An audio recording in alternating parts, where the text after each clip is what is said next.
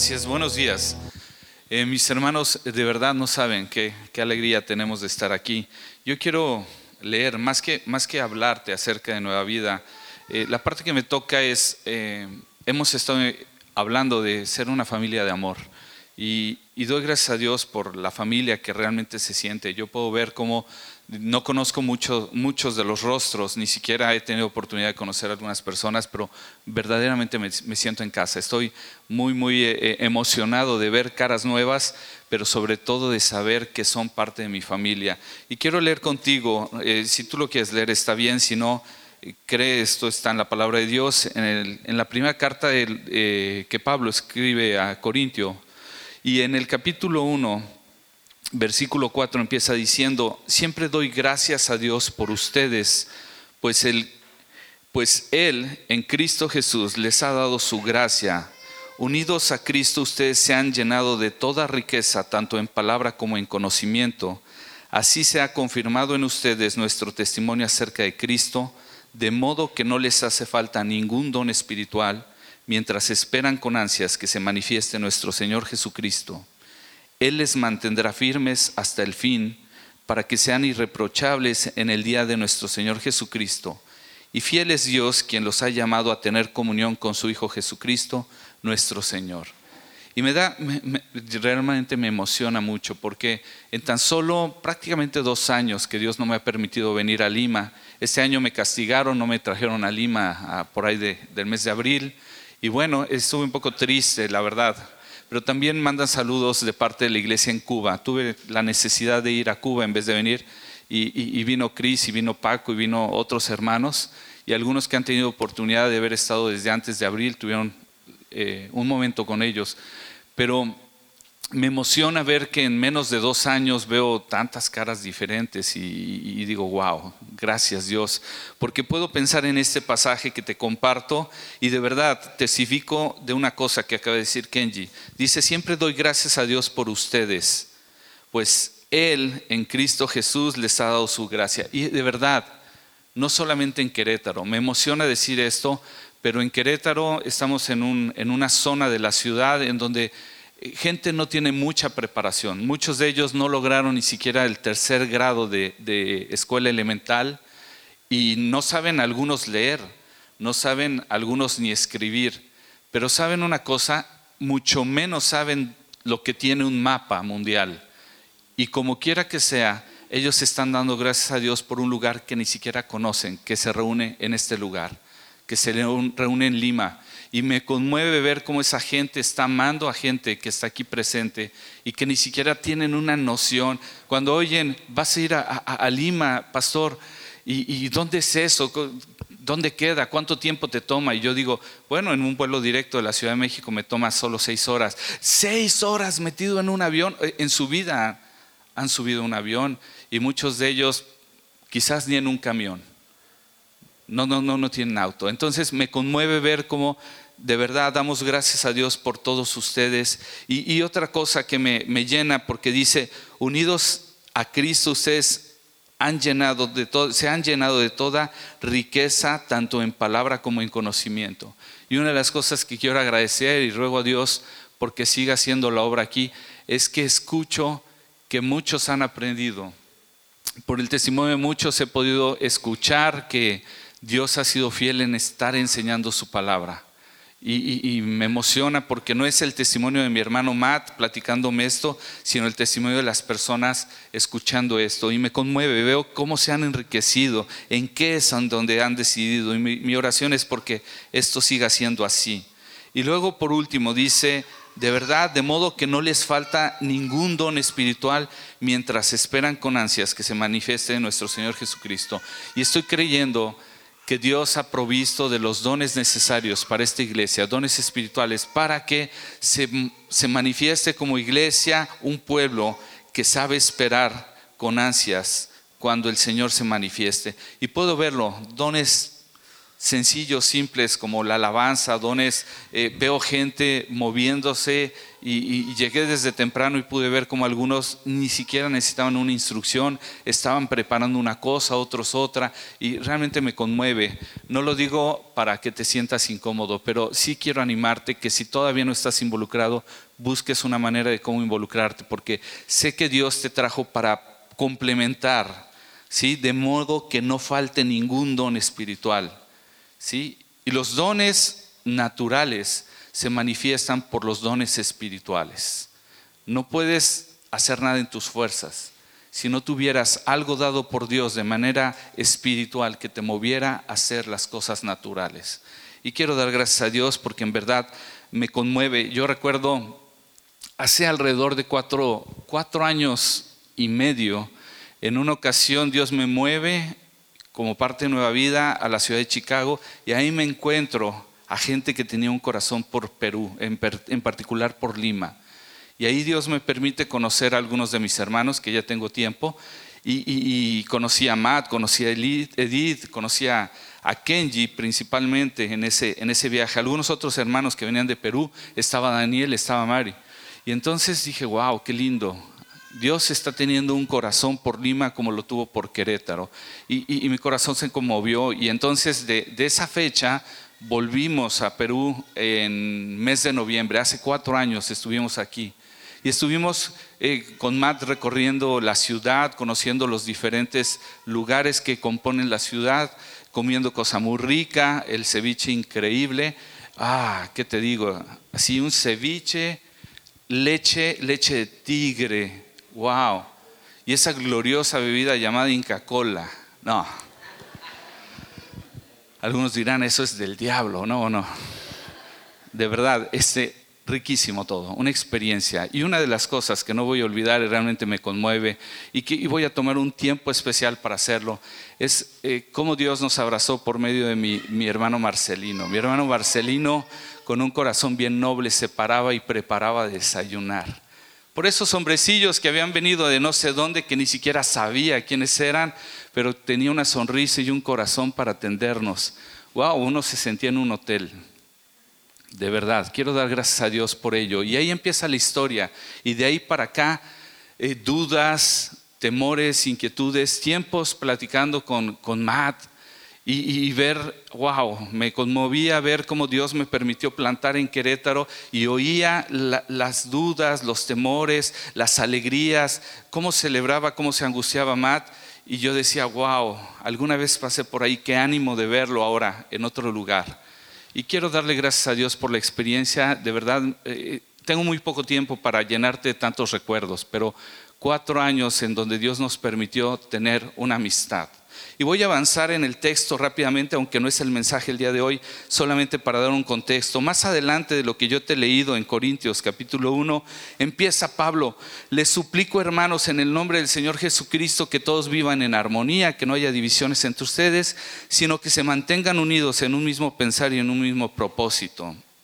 Y empieza a decir, bueno, me he escuchado que hay rivalidades, porque me refiero a que unos dicen yo soy de Pablo, otros yo soy de Apolos, etc. Y es curioso porque yo creo, tengo una convicción de que ni siquiera había un problema entre Pablo y Apolos. Simplemente el problema empezó a surgir entre algunos. Y Pablo, y me voy a ir adelante porque eh, describe varias cosas Pablo, pero en el capítulo 3 más adelante básicamente concluye lo que quiero llamar eh, eh, a tu atención en esta mañana y con lo que quiero tomarme un atrevimiento que he pedido este permiso aquí en la iglesia. Dice el, el capítulo 3, dice más adelante, después de todo, ¿qué es Apolos y qué es Pablo? Nada más que servidores por medio de los cuales ustedes llegaron a creer, según lo que Dios le asignó a cada uno. Yo sembré, Apolos regó, pero Dios ha dado el crecimiento. Así que no cuentan ni el que siembra ni el que riega, sino solo Dios. No cuentan. Wow, qué fuerte suena eso. Parece injusto, ¿verdad? Como decir, pues esta historia que tú me has platicado, que se ha formado a través de una conexión que Dios preparó a través de, un encuentro en Chicago y que posteriormente se fue fortaleciendo. Y como, hey, hey, estamos aquí para decirte que nada cuenta. No, yo creo que no. Ahorita te explico dónde está mi corazón en lo que te voy a decir. Yo creo que no tiene sentido si eso se antepone a Dios. Y lo que hemos venido a hacer el día de hoy principalmente es a poner en el lugar que solamente merece nuestro Señor. Por encima de todo, Él es el Señor de esta obra aún de lo que se hizo en Querétaro y en otras partes del mundo, aún de lo que se haya hecho a través de Nueva Vida o de cualquier lugar. Vamos a darle lugar que tiene Dios. Y por eso coincido con Pablo, porque dice, no cuenta el que siembra ni el que riega, solo Dios es el que cuenta. ¿Sí? Y el que siembra y el que riega están al mismo nivel, aunque cada uno será recompensado sobre su propio trabajo, según su trabajo. En efecto, nosotros somos colaboradores al servicio de Dios y ustedes son el campo de cultivo, son el edificio de Dios. Y ahí quiero detenerme porque ya que hemos dado lugar a Dios, porque Él es el que ha convocado las citas divinas para que unos cuantos se conocieran y después otros se reunieran y el día de hoy tenemos la congregación que podemos ver todos. Podemos dar testimonio de que como Dios ha dispuesto todo de antemano para que, para que andemos en ello. Y quiero dar gracias a Dios porque Él tiene lugar en todo esto, pero también una cosa que me encanta y que voy a mencionarte ahora, esto lo vas a encontrar en, Hebreos, en el capítulo, voy, voy ahora contigo, Hebreos 13.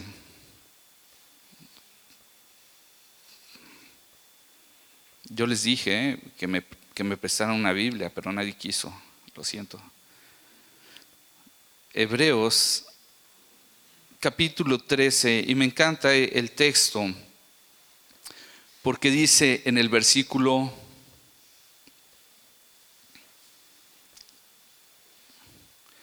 dice en el versículo 7 acuérdense o, en, la versión nueva versión internacional dice acuérdense de sus dirigentes que les comunicaran la palabra que les comunicaron la palabra de Dios consideren cuál es el resultado de su conducta e imitad su fe y yo puedo dar gracias a Dios porque Dios puso a, dirigentes que estuvieron comunicando la palabra de Dios. Quiero dar gracias a Dios por la vida de, de Matt y Edith, que en alguna manera todo el tiempo estuvieron comunicando la palabra de Dios, no solamente aquí delante, sino con su propia vida. Y quiero dar gracias a Dios, quiero recordarles.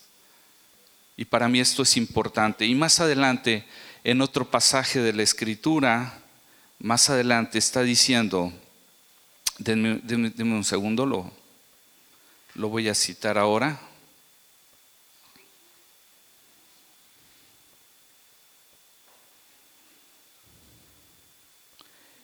capítulo 10, versículo 6, lo siento, en el mismo libro, en la misma carta, perdón, de, Hebreos, dice, ah, bueno, no lo he encontrado, ya lo tengo. Y yo dije 10, perdón, te pido una disculpa, 6, 10. Y una de las cosas que dice la escritura dice, porque Dios no es injusto. Y eso todos podemos decir que no es con claridad. Dios es un Dios justo. Y si Dios no es injusto, es decir, no es lo opuesto a ser justo, para olvidar vuestra obra y el trabajo de amor que habéis mostrado hacia su nombre, habiendo servido a los santos y sirviéndoles aún. Si Dios no es injusto, ¿por qué habremos de serlo nosotros como iglesia? Y doy gracias a Dios porque tengo conocimiento de que la semana pasada como iglesia tomaron un tiempo para honrar a Amad y Edith por lo que Dios ha hecho en este lugar a través de su ministerio. Y yo sé que ustedes ya lo han hecho, pero quiero tomarme un breve momento para invitar a Amad y Edith, principalmente si pueden pasar al frente, y que nos den oportunidad a nosotros que no estuvimos la semana pasada, para poder dar gracias a Dios, orar por ellos, dar gracias a Dios, porque si Dios no es injusto, ¿por qué habremos de serlo nosotros? Nos queremos acordar de nuestros dirigentes, de nuestros pastores que os hablaron la palabra de Dios. Vemos el resultado de su conducta y queremos seguir imitando su fe. Entonces, si pueden pasar, me dan oportunidad. Quiero pedir rápidamente nada a Paco y a Cris si me acompañan. y que pueden venir al frente. Yo quiero orar por mis hermanos, por lo que Dios ha hecho en este lugar a través de todo este tiempo. Y yo he traído con mis hermanos, he traído un, un pequeño presente solamente para recordar siempre que Dios nos, nos ha permitido ser parte de una familia. Y aunque ellos en lo físico de verdad no estarán acá, tengo, tengo sentimientos encontrados porque de verdad tengo tengo mucho amor por este matrimonio y, me conmueve tener que decirlo, aunque físicamente no van a estar entre nosotros. Parte de su, de su vida está en nuestros corazones. Y quiero dar gracias a Dios, quiero entregarles este pequeño detalle solamente para que recuerden que como iglesia les amamos, les agradecemos, no queremos ser injustos, creo que han hecho una, una labor eh, ejemplar de, de mucha dignidad de ser reconocida, realmente, perdón, me conmueve y quiero dar gracias a Dios por sus vidas. Quiero, quiero que ores conmigo, quiero que ores bendiciendo a esta familia. Padre Celestial, te queremos dar gracias por la oportunidad que nos das de reunirnos en tu nombre para reconocer, Dios, tu palabra nos enseña que si alguno se quiere gloriar, se gloríe en ti, Dios. Y te hemos dado el lugar sabiendo que la obra es tuya, que tú fuiste el que preparaste buenas obras para que andemos en ellas. Y, Matt y Edith, junto con nosotros, en algún momento decidieron andar en ellas. Y hasta este tiempo podemos reconocer que fue tu plan, fue tu propósito, fueron tus caminos, Dios, los que nos unieron hasta este momento. Te queremos dar gracias, Dios, porque tuyo es la gloria, la honra y el honor, Dios. Pero tú aún en ello nos compartes un poco de ti, nos dices que si queremos gloriarnos, nos gloriemos en ti. Y venimos a gloriarnos en ti a través de la vida de Matt y de Edith, reconociendo, Padre, como dice tu palabra, que tú no eres injusto para olvidar la obra de amor que ellos han tenido sirviéndole a tu pueblo y sirviéndole aún. Yo creo, Padre, que tú todavía, Padre, tienes mucho más eh, eh, por compartirles de ese plan glorioso, Dios. Queremos bendecir sus vidas, queremos bendecir el tiempo eh, en el que tú les estás llamando un nuevo reto, Dios. Estamos verdaderamente agradecidos, los presentamos delante de ti como iglesia, queremos abrazarles y dejarles ver que no importa dónde se encuentren, cómo se encuentren, siempre sabrán que tienen una familia de amor que les quiere bendecir, que les quiere amar, que les quiere recordar, que les quiere saludar, Dios. Gracias. Queremos bendecir sus vidas donde quiera que estén, Dios. Y como dice tu palabra, no, no pongo mis manos con ligereza, sino con toda conciencia que de no, en tu nombre viene bendición sobre sus vidas. Yo quiero bendecir la vida de esta pareja, de estos siervos que tú has dispuesto, Dios, para toda buena obra, Dios. Gracias por su fidelidad, gracias por su amor. Les amamos y queremos que tú les sigas bendiciendo. Amado, yo deseo que seas prosperado en todas las cosas, que tengas salud, así como prospera tu alma. Bendícelos en todo tiempo y en todo lugar, Dios para gloria de tu nombre. Gracias Dios, en el nombre de Jesús tu Hijo. Amén. ¿Por qué no damos un aplauso al Señor y, una, eh, una muestra de cariño por esta hermosa familia?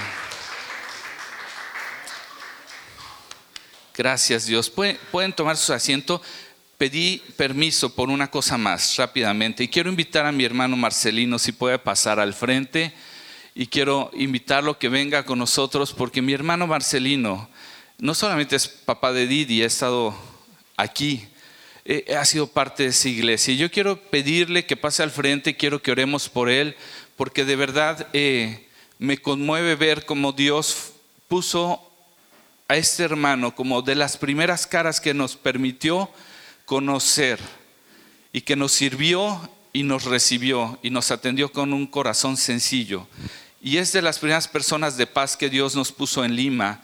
Y mi hermano Marcelino, por, por algunas circunstancias, tiene que eh, partir de la iglesia. Esta su iglesia, por estos últimos años y, la cual ama. Y quiero que oremos como iglesia por él, dando gracias a Dios por su vida y dando gracias por el tiempo que nos ha permitido convivir y compartir.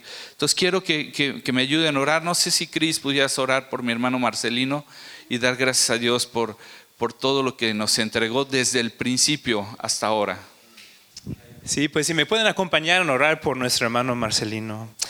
Señor, te queremos dar muchas gracias por la vida de, de tu hijo y nuestro hermano y amigo Marcelino, Señor. Gracias por este tiempo en que hemos podido convivir y caminar juntos siguiéndote aquí en la calera, Señor. Y eh, pues nunca dejamos de ser familia, nunca dejamos de ser tus hijos, Señor. Y eh, pues un día pasaremos toda la eternidad juntos, Señor. Y, pero eh, siempre es difícil decir, pues las despedidas duelen, Señor, aun si son solamente de corto plazo en comparación a lo que tenemos en ti.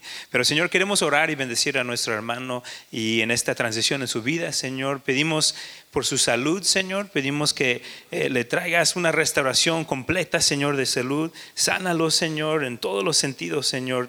Trae, este, Señor, también paz a su vida, eh, provisión, Señor, a su vida para cada una de sus necesidades, Señor. Eh, Señor, pido por él y la carga que siente por toda su familia, Señor, como, como hombre de Dios. Señor, pedimos que lo fortalezcas, Señor, en ti. Y, Señor, sobre todo pedimos que él puede disfrutar de un dulce caminar contigo, sabiendo que tú lo amas, eh, lo, demostraste al mandar lo más precioso que tú tienes, que es tu hijo, a morir por él. Tú lo amas, Señor. Entonces, Señor, él va, eh, pero va contigo y va protegido bajo tus alas, Señor. Y eh, pedimos que lo prosperes grandemente en el nombre de Cristo Jesús. Amén. Amén. Amén. Amén. Una palabra, Quiero dirigirme una palabrita. Bueno, muchas gracias en esta mañana de estar presente, mis queridos hermanos y hermanas, todos. Gracias por esta bendita palabra del Señor que nos ayuda a todos nosotros. Gracias, que quizás no tendré suficientemente una palabra correcta de dirigirme, pero discúlpame, discúlpame, solo que perdure esta palabra por cada uno de ustedes, que Dios les bendiga a cada uno de ustedes y los hermanos que están presentes. Gracias. Gracias, gracias. Dios. Gracias. Bueno, quiero pedirle a mi hermano, el pastor Cris, que nos comparta. Gracias, Luis.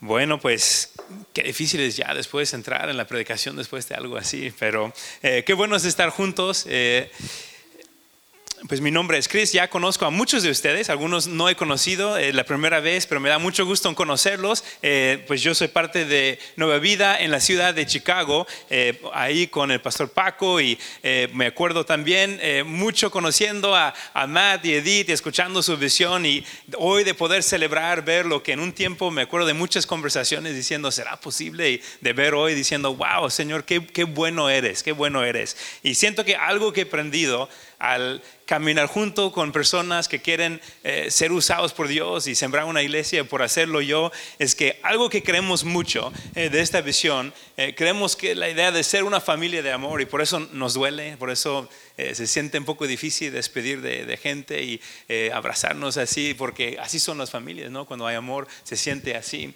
Eh, pero algo que he notado de la segunda parte me toca a mí, de, que coopera con Dios, que coopera con Dios, porque siempre que uno se lanza diciendo, voy a, voy a intentar de iniciar algo por Dios y hacer una iglesia, siempre hay muchos temores, hay mucho miedo y uno dice, ¿cómo va a ser posible?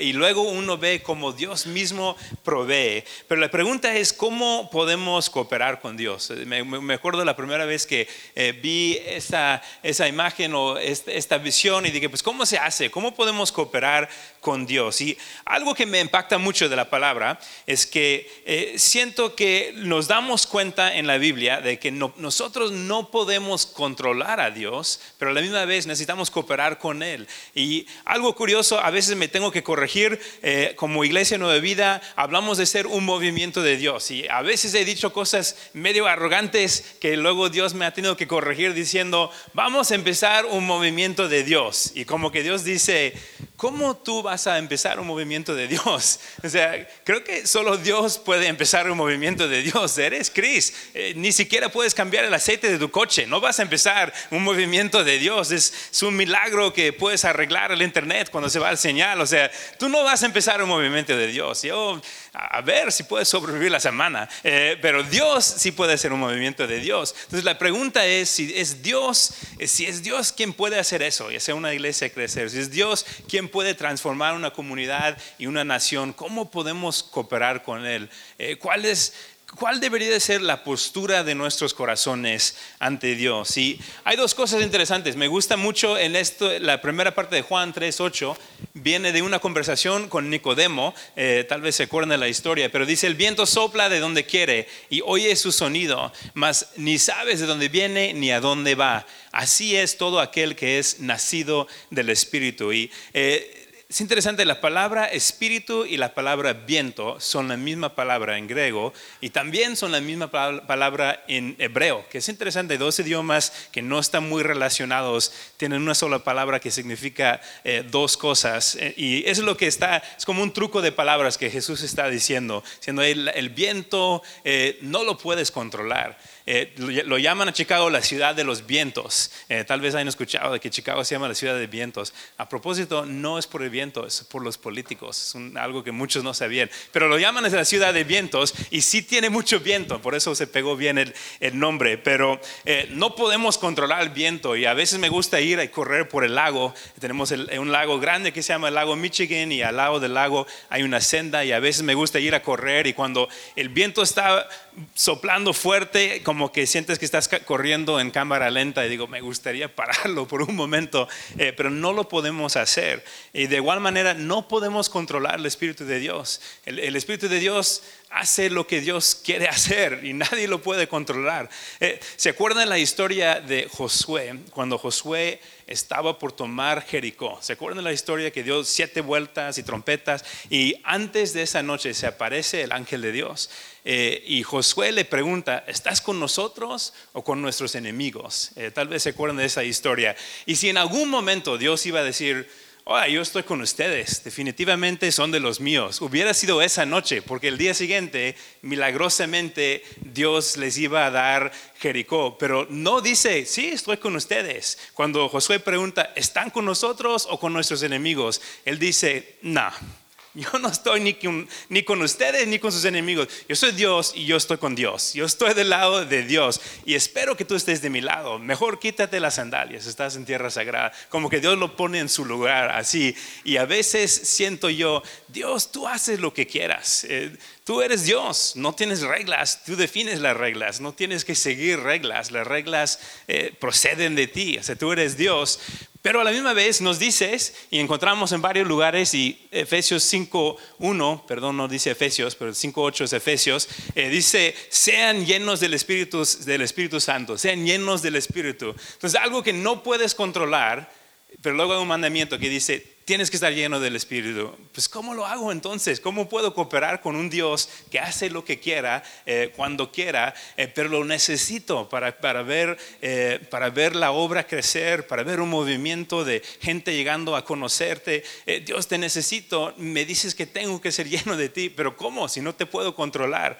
Y lo que siento que Dios me ha enseñado y mucho por, por medio de, de, un libro que luego les puedo recomendar, es la idea de que a pesar de que no podemos controlar el viento, eh, no sé si han visto los barcos de vela ahí en el, en el mar y uno no puede controlar el, viento, pero sí puede preparar la vela, sí puede subir la vela de tal forma de que cuando venga el viento está listo el barco para correr. Y esa es la parte que sí podemos hacer. Sí podemos tener una postura de corazón de ir subiendo la vela, preparando nuestros corazones para que cuando venga Dios con poder estamos listos para correr.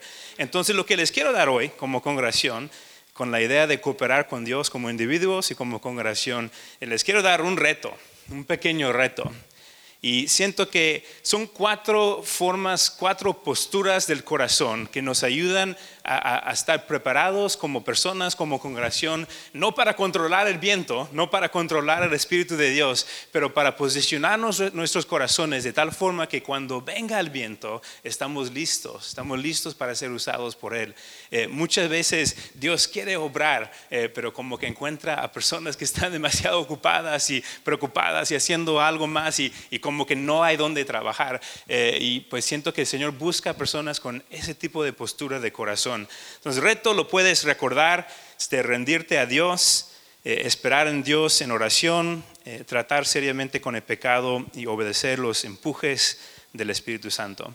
Entonces, primero es rendirte a Dios. Y siento que la primera parte, de la primera postura, la primera forma de empezar a, subir la vela de tu corazón eh, es rendirte completamente a Dios. Y lo que quiero decir con esa palabra, me gusta mucho la palabra rendición, rendirte, porque muchos de nosotros eh, nos hacemos un compromiso de decir, bueno, voy a ir a la iglesia los domingos, no sé, tres veces por semana o tres veces por mes tal vez, o tal vez me hago el compromiso de ayudar con los niños, o tal vez me hago el compromiso eh, de ayudar con eh, los jóvenes o de ayudar con un evento, pero Dios realmente no está buscando a personas que hacen un compromiso, porque el problema es que cuando te comprometes a algo, tú todavía eres el dueño, o sea, es tu compromiso que puedes poner o puedes quitar, pero Dios no está buscando nada más tu compromiso, te está diciendo, quiero que te rindes completamente a mi voluntad. En otras palabras, que tomes las llaves de tu vida y me las entregas.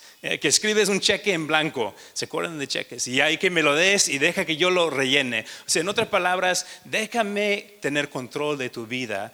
Y, muchas veces, eh, siento que lo he visto mucho como pastor, hay mucha gente que como que quieren la bendición de Dios eh, quieren la salvación de Dios, eh, quieren, quieren que Dios esté obrando en sus vidas, pero no quieren dar todo a Dios, no se quieren rendir completamente a Dios. Y vas a limitar el mover de Dios en tu vida si no le das control total. O sea, Interesante de Lucas 22, 41 a 42, esto es eh, una historia famosa del jardín de Getsemaní, que Jesús mismo el Hijo de Dios, eh, Dios encarnado, tuvo que rendirse a la voluntad de su Padre y no fue fácil. Eh, entonces se separó de ellos a una buena distancia, se arrodilló y empezó a orar, Padre, si quieres no me hagas beber este, este trago amargo, pero no se cumpla mi voluntad sino la tuya.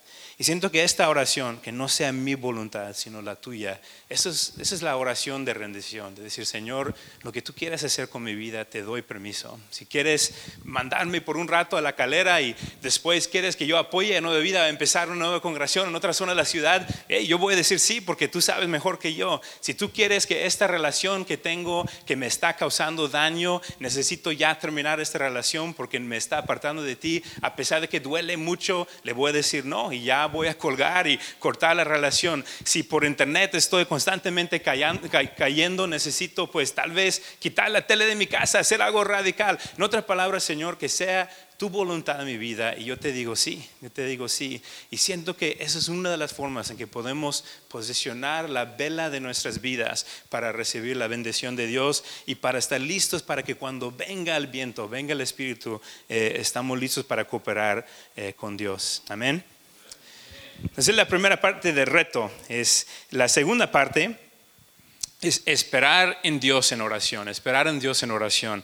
Y tal vez lo hayan escuchado muchas veces, pero siento que el, tiempo que tú pasas con Dios, eh, va a haber una conexión directa del tiempo que tú pases de rodillas con Dios, con el fruto de tu vida. Eh, aparte de Dios no podemos hacer nada, lo sabemos, eh, pero a veces el tiempo que oramos demuestra si realmente lo creemos o no. Eh, o sea, yo creo, yo tomo medicina por asma, yo tengo asma, y yo creo que la medicina sirve. Por eso todos los días tomo mi medicina de asma y lo hago todos los días porque lo creo. Eh, yo creo que la oración sí es importante en mi vida, pero hubo un tiempo en mi vida en que me di cuenta, pues no oro mucho. Entonces a lo mejor eso demuestra la, la realidad de que no lo creo tanto, porque de la medicina de asma, lo creo, por eso hago el tiempo, o sea, no importa eh, lo que tenga que hacer, yo voy a comprar esa medicina, si tengo que vender eh, juguetes de mis niños para tener dinero, ni modo, lo siento niños, yo voy a comprar la medicina. Eh, pero la oración, muchas veces estoy demasiado ocupado para ello. Nunca estoy demasiado ocupado para tomar mi medicina de asma, porque ya, ya he vivido las consecuencias. el esperar en Dios, a tener una postura de decir, Dios, estoy esperando en ti, estoy pasando tiempo en tu presencia Hechos 1, 4 a 5, eso es Jesús después resucitado, después de, de 40 días platicando con sus discípulos, eh, les, les, dice eso. Dice, una vez, mientras comía con ellos, les ordenó, no se alejen de Jerusalén, sino esperan la promesa del Padre, de la cual os he hablado. Juan bautizó con agua, pero dentro de pocos días ustedes, ustedes serán bautizados con el Espíritu Santo. Y sé que este pasaje a veces puede ser controversial, pero lo que quiero mencionar, lo que quiero que sea claro, eh, es interesante, los discípulos sabían todo. O sea, todos los teólogos que van y que estudian mucho. Eh, yo fui a un seminario en Estados Unidos que es eh, poco conocido dentro del mundo cristiano, entonces cuando saco mi, como que mi, el hecho de que fui a estudiar ahí, me dicen, wow, a lo mejor tú sí sabes. Eh, pero es interesante, ellos sabían todo. Ellos lo sabían todo, o sea, no tenían que leer los evangelios, ellos vivieron los evangelios. No, no, Mateo no decía, oye, ¿qué pasó Mateo 22? Ah, pues soy Mateo, lo voy a escribir luego. ¿Cómo fue el llamamiento a Leví? Pues fue mi llamamiento, yo lo sé. Dice que durante 40 días Jesús como que les abrió la mente para entender las escrituras todos los estudios, doctorados de teología querían saber lo que ellos sabían. O sea, nunca hubo un grupo de personas que sabían más acerca eh, del Evangelio, acerca de Jesús. Y Jesús no les dice, ahora lo saben todo, listos, ya es tiempo de ir y hacer discípulos. No, Él dice, ya lo saben todo, pero esperen, esperen mi poder. Eh, no creen que ahora que lo saben todo pueden hacer mi obra, no, necesitan mi poder. Y siento que para nosotros muchas veces podemos adelantarnos sin tener el poder de Dios. Si ellos que lo sabían todo no estaban listos para salir y hacer, la obra de Dios, que lo sabían todos, eh, mucho menos Chris, que no lo sabe tanto, eh, siento que muchas veces he querido avanzar y trabajar y luchar y hacer cosas, pero sin Dios. Y te quiero animar como congregación de tener una postura eh, de, de decir, Señor, queremos hacer cosas, queremos alcanzar la calera, queremos luchar por nuestro barrio, por nuestras familias, por nuestros amigos, pero Señor, eh, queremos que sea en tu poder, porque igual como yo no te puedo controlar en mi vida, tampoco puedo controlarte en la vida de alguien más. O no puedo hacer que el vecino nazca de nuevo, no puedo hacer que alguien más esté listo para recibir tu perdón, no puedo hacer nada con alguien más, pero tú puedes. Y por eso me humillo delante de ti diciendo, con la información que sé que es bueno, necesito tu poder, necesito tu poder. Bueno, tercera cosa que quiero mencionar de reto. Oye, a propósito, no crean que con muchos mandamientos necesitan esperar tanto para obedecer. a veces solo tenemos que obedecerle a Dios eh, sin hacer mucho, sin hacerlo muy espiritual. Pero las cosas grandes de transformar el mundo, solo Dios lo puede hacer y necesitamos su poder. Bueno, tercera cosa, tratar seriamente con el pecado, tratar seriamente con el pecado.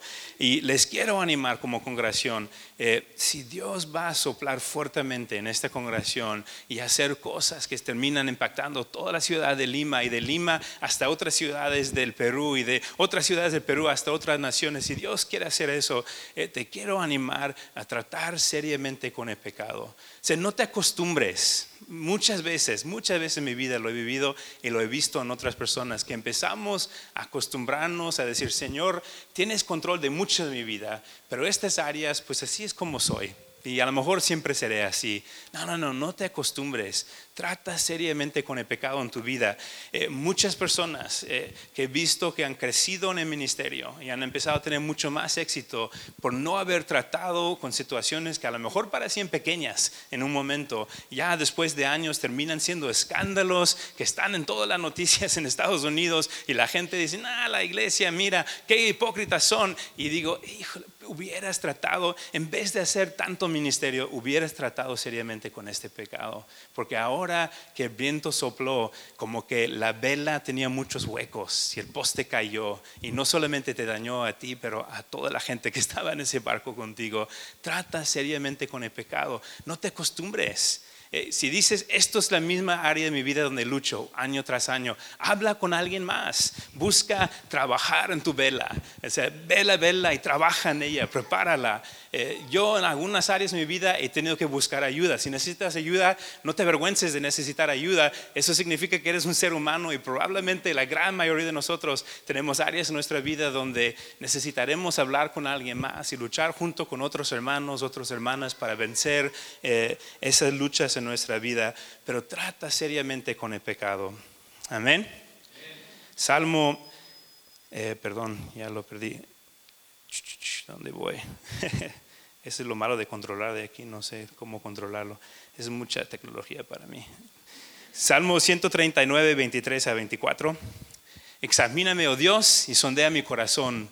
Ponme a prueba y sondea mis pensamientos. Fíjate si voy por mal camino y guíame por el camino eterno. Haz esa examinación, checa tu vela, ve cómo está, prepara tu corazón eh, trata seriamente con el pecado. Ok, cuarta cosa y última cosa, eh, obedece, obedecer los empujes del Espíritu Santo, obedecer los empujes del Espíritu Santo. Y siento que esas cosas pasan juntos, ¿no? No es que un día te vas a rendir a Dios y el siguiente día vas a tratar con tus pecados y luego en un mes vas a esperar a Dios en oración. O sea, esas cosas pasan juntos, pasan a la misma vez, pero eh, lo que vas a notar es que vas a empezar a escuchar empujes del Espíritu Santo y te quiero animar empezar a poner en práctica el obedecer los empujes. O sea, algo que noto, muchas veces el debate del Espíritu Santo en las iglesias es o si hay lenguas o no hay lenguas, si debería terminar el servicio eh, con un momento donde eh, hay una manifestación de, del Espíritu Santo o si no. Y eso es mucho de debate en la iglesia hoy en día, pero en el libro de Hechos, el, lo que más vemos del Espíritu Santo no es tanto lo que pasa para concluir un servicio, es el espíritu de emisión y la mayoría de las veces que encontramos el Espíritu Santo es el Espíritu diciéndole a Pablo, oye Pablo, es muy lógico que ahora vayas a Éfeso, pero no lo hagas. Eh, tampoco vayas al norte, mejor vete a Macedonia, que está bien lejos. Es el Espíritu que está guiando y dando el poder para la misión de Dios. Y siento que esto empieza aún con cosas ligeras en nuestra vida. Eh, y cuando vayamos practicando el escuchar la voz de Dios y el decir sí a Dios, cuando vayamos practicando esto, estamos como preparando, subiendo la vela, preparando nuestros corazones para obedecer a Dios en cosas grandes. Yo una lucha que yo tengo, me gusta bromear mucho, eh, bromeo de más. Y una, una vez me estaba orando y diciendo, Señor, me gusta bromear mucho, pero a veces como que tienen un dicho en México, a veces me paso de lanza, como que a veces mis bromas ya pierdo el control y como que no puedo cerrar mi cerebro y pararme, ir más lento y cuento chistes que digo después, híjoles, Cris, qué tonto eres, ¿por qué dijiste eso en público? Entonces le dije, Señor, soy malo en eso. Estaba leyendo en Santiago cuando habla de la lengua y dije, Señor, yo soy malo en eso, entonces necesito tu ayuda. O sea, quiero que me empujes, quiero que me hables. Cuando estoy en una conversación y empiezo allá a entrarle, como que dame unas cachetadas mentales para que ya me acuerde de que yo te quiero seguir. Y es interesante que pasa, sí pasa. Y de repente estoy como que empezando a decir algo y como que escucho a Dios diciendo, oye, Cris, eso de ya como que detenerte un poco, esto es ahora. Y estoy como que, oye, te cuento que... ok Dios. Eh, y te quiero animar a empezar a practicar desde ahora, eh, obedeciendo, pídele a Dios, pídele al Señor, dame empuje, recuérdame, si estoy mal aquí, ayúdame, recuérdame, eh, necesito ayuda para seguirte y practica obedeciendo. Les cuento una historia muy rápida y con eso voy a terminar por un tiempo me acuerdo sintiendo, Dios, siento que no he compartido mi fe con casi nadie en mucho tiempo. Hay mucha gente que no te conoce, pero yo no he compartido de ti. Entonces quiero, Espíritu Santo, que me, me despiertes y me des la oportunidad de compartir con alguien, porque no lo he hecho mucho tiempo. Y me acuerdo, esto fue mi oración. Y pasa, tuve que rendirme, así es como funcionan esas cosas juntos. Tuve que rendirme, eh, darle el control a Dios y decir, no me importa si me rechazan no me importa si alguien dice, nah, eres una aleluya, ya, no, quiero pasar tiempo contigo. Tuve que rendir eso, tuve que tratar eh, con el pecado de eh, no querer sufrir la vergüenza de rechazo. Eh, tuve que pasar tiempo en oración diciendo, Señor, úsame de esta manera, quiero compartir tu evangelio con otros y ayúdame Dios. Y en un momento me acuerdo llegando a mi casa y sentí uno de esos empujes que dijo, Cris, quiero que des vuelta, que camines por tu calle. Y dije, híjoles, creo que estos fueron los tacos de asada. No sé si serán Dios o el guacamole o qué es lo que comí, pero eh, como otra vez sentí fuerte, Chris, hazlo. Y tuve que parar. Estaba, me acuerdo que estaba en mi coche estacionado y dije, ¿será Dios o no será Dios? Bueno, voy a intentar. No es que escucho tanto de Dios, soy novato. Eh, voy a salir y a ver qué pasa. Me acuerdo caminando como que a ver un señal en las nubes o un relámpago o algo que va a pasar. Eh, y en eso me encuentro con un muchacho que estaba en su patineta ahí eh, dando vuelta y paró y empezó a hablar conmigo. Y resulta que fue de esas veces que mi oración, mi deseo de compartir el Evangelio se cumplió porque el muchacho me empezó a hablar de todos sus problemas y me habló de cómo había pensado en suicidarse, de tantas cosas y como que Dios diciendo, ¿te acuerdas cuando te rendiste al, miedo de rechazo, cuando trataste con eh, ese pecado y cuando me pediste una oración y has estado esperando en mí, queriendo compartir? Ya, te lo estoy arreglando, aquí está, habla, abre tu boca, Cris. Y como que en este momento tuve la oportunidad de hablar con este muchacho, de orar con este muchacho y pasar un buen tiempo y dije, gracias Señor, qué bueno que no fui a la casa, qué bueno que no dije, seguro eso no fue Dios, seguro fueron los tacos, no, qué bueno que, que, que, que le escuché y empecé a poner en práctica el escuchar. Te animo, el Señor hizo cosas, lo vemos en la Biblia, hizo cosas locas con gente como Felipe, mandándolos a hacer cosas que nadie hubiera planeado, pero si te reto en eso, para cooperar con Dios. Solamente Dios es quien va a prosperar Nueva Vida Lima. Solo Dios es quien va a transformar esta ciudad. Pero te animo a seguir este reto, a recordarlo y ponerlo en práctica. Subir las velas y así preparar tu corazón para cooperar con Dios. Amén.